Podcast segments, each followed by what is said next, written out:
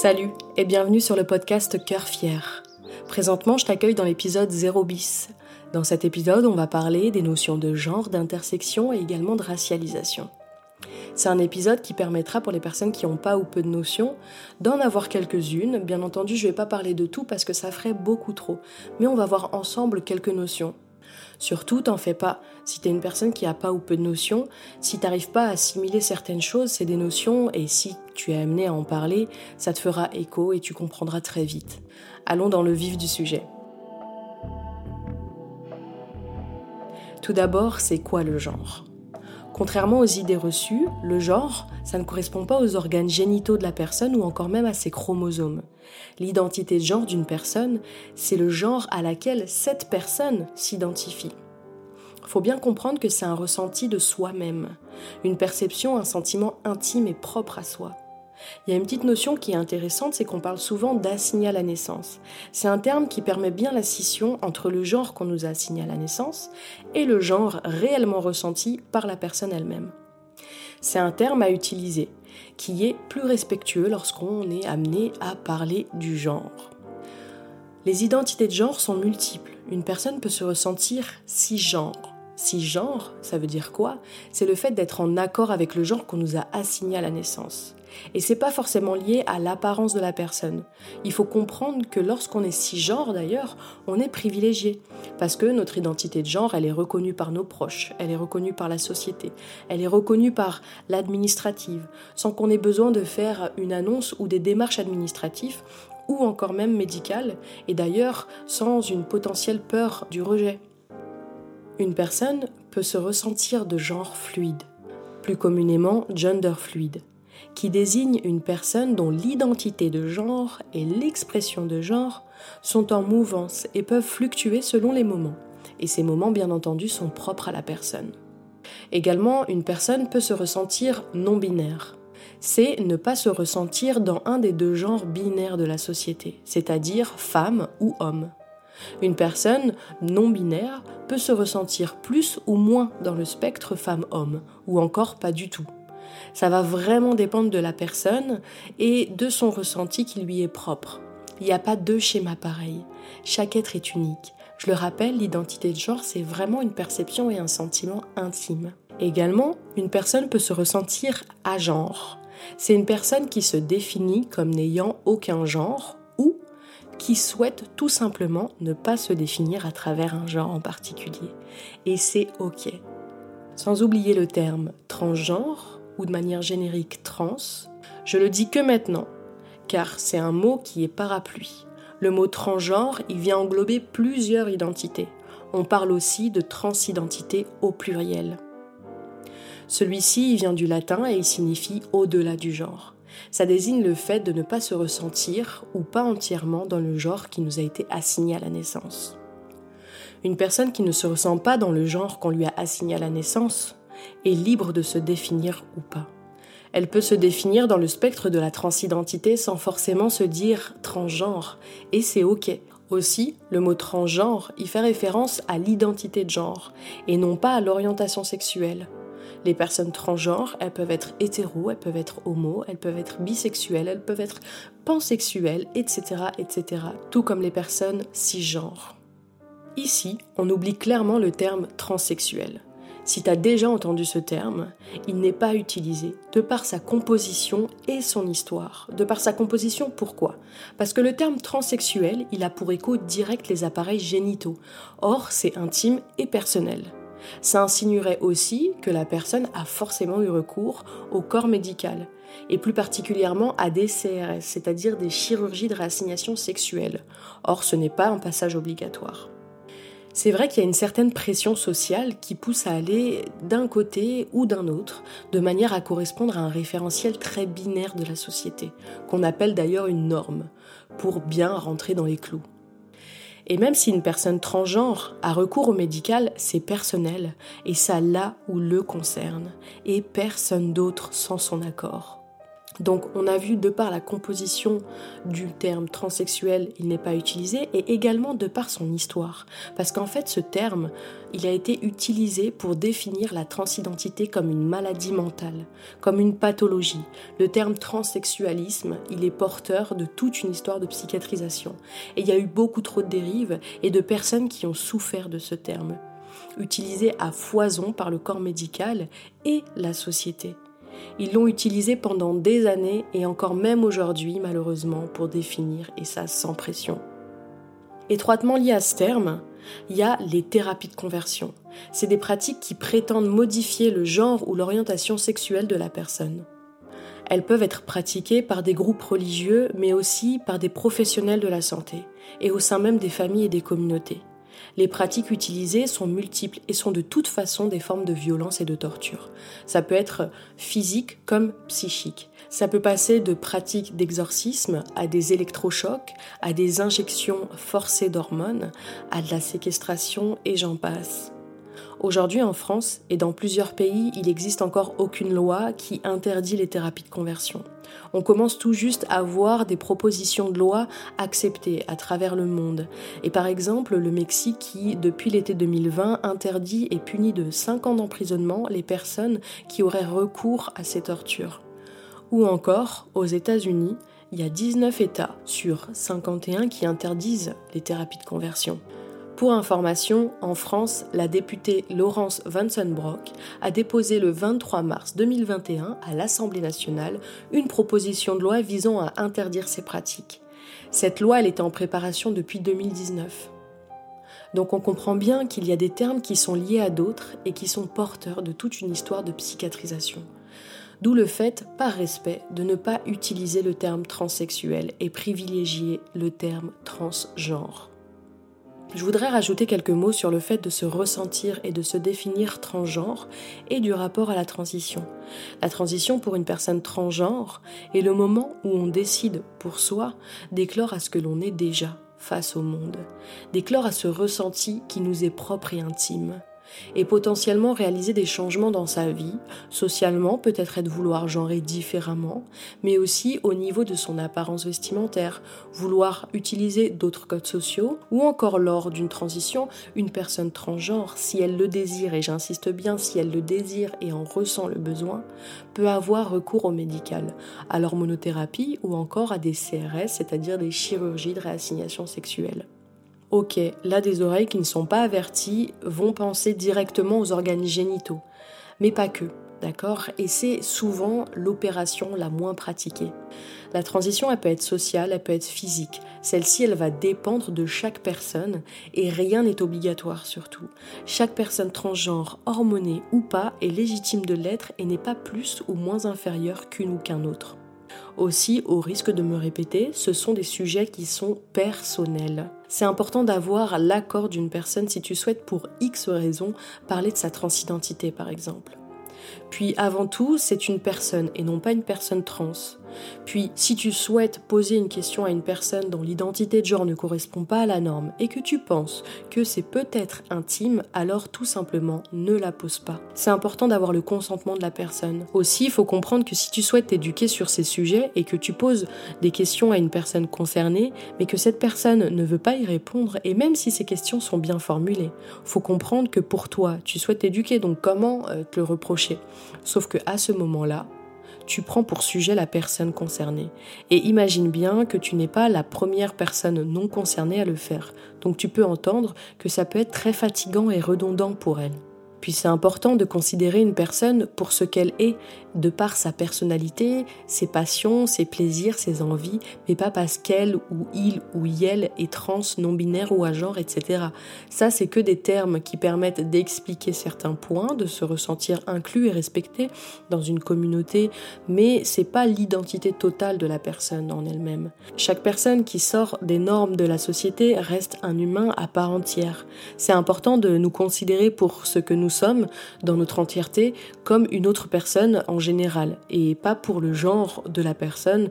Tout ne tourne pas qu'autour de ça. Hein. On est des personnes à part entière avec nos passions et nos plaisirs respectifs. Ensuite, t'as déjà entendu ou t'entendras sûrement le terme expression de genre. Alors l'expression de genre, ça désigne la manière dont on exprime son genre, la façon dont on utilise divers codes sociaux et corporels, les vêtements, le style, l'attitude. Ici on ne retombe pas dans des vieux schémas de normes euh, ou stéréotypés bien sûr. Ce qu'il faut comprendre c'est qu'il n'y a pas de règles définies. C'est selon la personne et son ressenti, ses plaisirs et ses envies quant à son apparence. Je vais donner des exemples on peut très bien s'identifier en tant que femme et aimer avoir une apparence ou un vêtement dit masculin. Et je dis bien dit masculin parce que ça reste une conception sociale, ce qui est masculin ou féminin, etc. Un autre exemple qui peut être difficile à entendre parce que beaucoup trop stéréotypé, une personne dont l'identité de genre est homme peut très bien aimer dans son expression de genre porter des vêtements, des bijoux dits féminins. Et ça ne remet surtout pas en cause son identité de genre ou n'indique rien sur son attirance sexuelle. En lien avec le genre, il y a les pronoms. C'est toujours chouette et respectueux de demander le pronom d'une personne. Ça peut éviter le non-respect du genre, ce qu'on appelle le mégenrage, ne pas respecter le genre de la personne, d'ailleurs de manière intentionnelle ou non. Hein faut savoir qu'une personne qui sort des normes de genre de la société, à la base, si elle s'assume ainsi, c'est tout d'abord qu'elle se ressent comme ça et on ne peut sous aucun prétexte remettre en question son ressenti, et d'ailleurs quel que soit son âge. Et de plus, c'est avec l'extérieur le plus souvent qu'on rencontre des maladresses ou de la gênance, qui peuvent parfois mettre mal. C'est pas la personne en elle-même qui se sent mal, elle, si elle s'assume dans son genre, qui est en dehors des normes de genre de la société, c'est qu'elle se sent bien comme ça, elle est même mieux, elle est elle-même. Et par ailleurs, quel courage de l'assumer haut et fort face à un monde qui peut être tellement maladroit et brusque. C'est souvent l'extérieur qui vient pointer du doigt et questionner. D'où cet épisode introductif à ces sujets, afin d'avoir du respect pour les personnes en général et aussi pour les personnes invitées d'un cœur fier et moi-même. Maintenant qu'on a parlé des notions de genre, des termes et vocabulaires, on va parler de ce lien qui fait sens, l'intersectionnalité et la racialisation.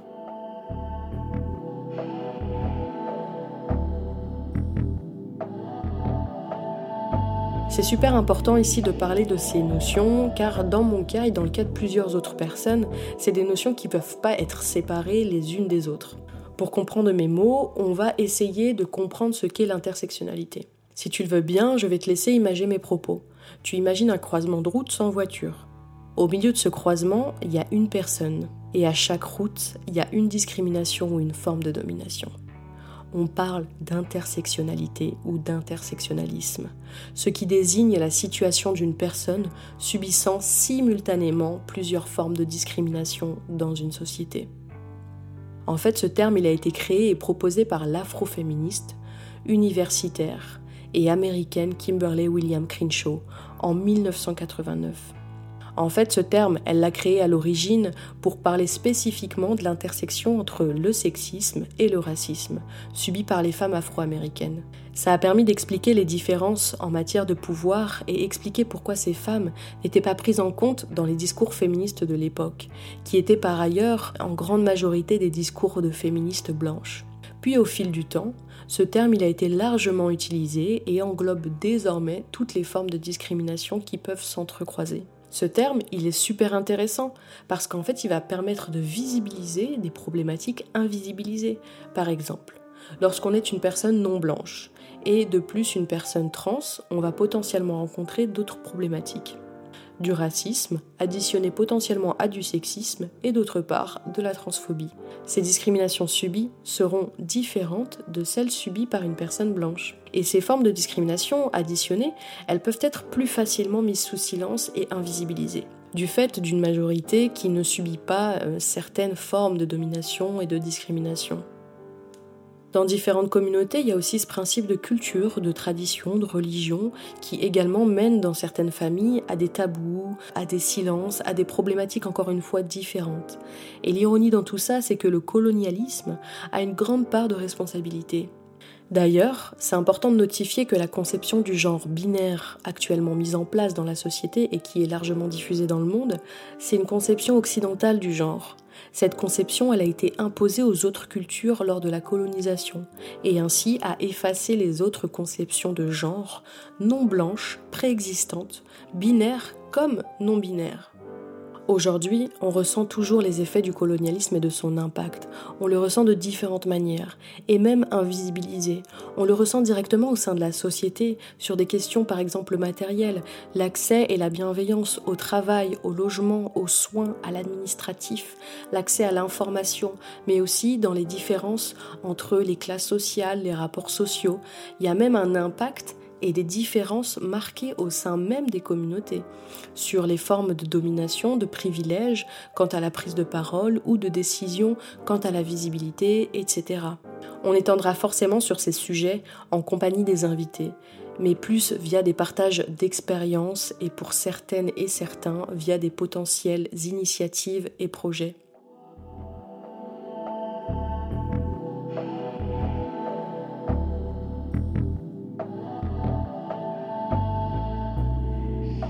Donc on a vu que l'intersectionnalité peut englober le fait d'être racialisé. On peut aussi dire le fait d'être une personne qui est racisée. Aujourd'hui, tu entendras sûrement la phrase Je suis une personne racisée. C'est un terme qui se diffuse de plus en plus et qui reprend corps. Je dis qu'il reprend corps parce qu'en fait, le mot racisé, c'est un mot qui fait encore parfois débat. Certaines personnes lui reprochent de tomber dans le piège de la racisation. Qu'est-ce que c'est la racisation? C'est le fait de produire un groupe qui sera dominé, comme de produire une race qu'on placera en position inférieure. Pour l'info, le terme racisation, il vient de la sociologue autrice Colette Guillaumin. En 1972, elle l'a introduit dans son livre Idéologie raciste dans lequel elle parle du rapport entre le genre et le racisme. Il y a également le livre Race de Sarah Mazous qui est sorti en 2020. Mais aussi, on peut aussi dire que le terme racisé, c'est un outil intellectuel et politique nécessaire à la lutte liée au racisme. Le racisme et le fait de racialiser une personne est toujours présent dans la société et beaucoup en subissent les répercussions.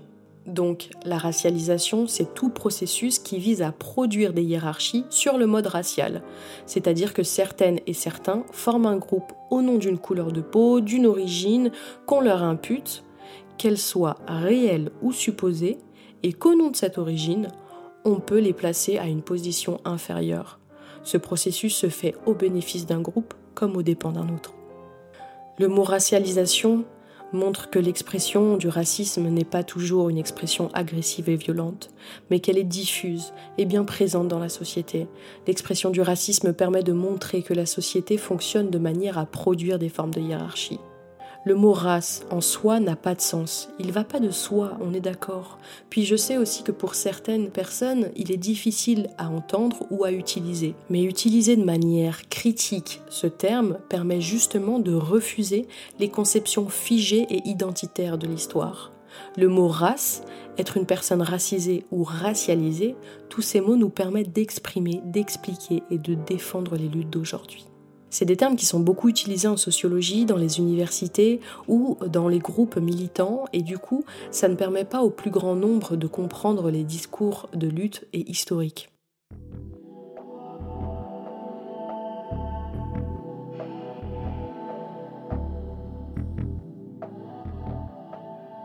Nous avons vu ensemble les notions de genre, identité et expression, l'intersection et dont le terme racialisation. Zéro bis, en fait, c'est un épisode riche de termes et de définitions. Il est classé en trois parties. Si tu souhaites facilement retourner sur une partie, ce sera indiqué en description. Également, tu peux en description retrouver certaines références dont j'ai parlé. Si tu as aimé cet épisode et que l'idée du podcast te plaît, tu peux soutenir le projet de manière simple et gratuite.